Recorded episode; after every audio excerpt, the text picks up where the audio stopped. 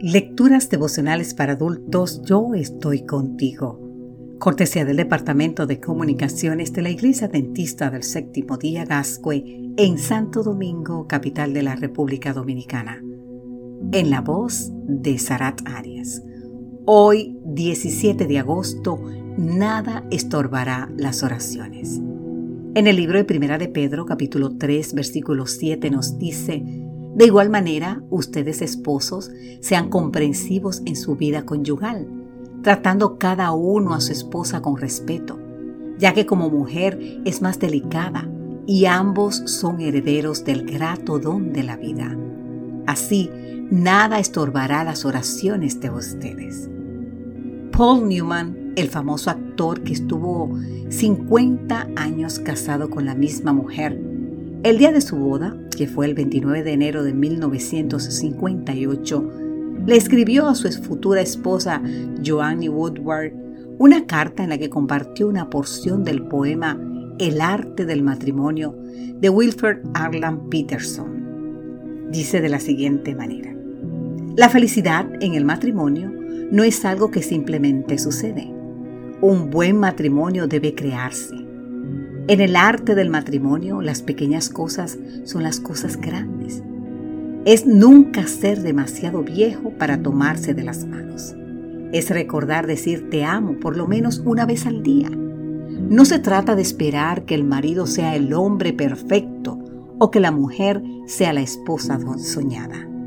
No es la búsqueda de la perfección en sí, es cultivar la flexibilidad, la paciencia, la comprensión y el sentido del humor. Es tener la capacidad de perdonar y olvidar. Nos vendría bien leer y aplicar atentamente cada una de las valiosas recomendaciones que aparecen en este escrito. Hay una que particularmente llama mi atención. En el arte del matrimonio las pequeñas cosas son las cosas grandes. Soslayar la importancia de las pequeñas cosas crea la base para los grandes problemas matrimoniales. Ya lo había dicho Salomón en Cantares 2.15. Atrapen las zorras, las zorras pequeñas que arruinan nuestros viñedos, nuestros viñedos en flor. En este pasaje, la viña es una metáfora que alude a la relación amorosa. Hay una fuerza destructiva lista para lanzar su feroz ataque contra la familia. Y dicha fuerza se manifiesta en elementos imperceptibles, pequeños a la vista humana, como el orgullo, el egoísmo, los celos, la lujuria, los malos hábitos y la falta de confianza.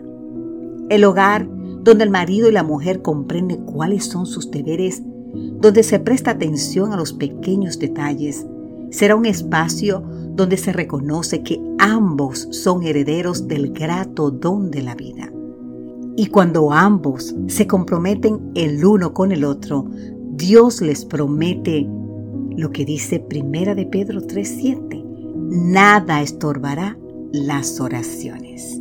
Que Dios hoy te bendiga en gran manera, querido amigo, querida amiga, y que de igual manera también el Señor bendiga tu matrimonio. Amém.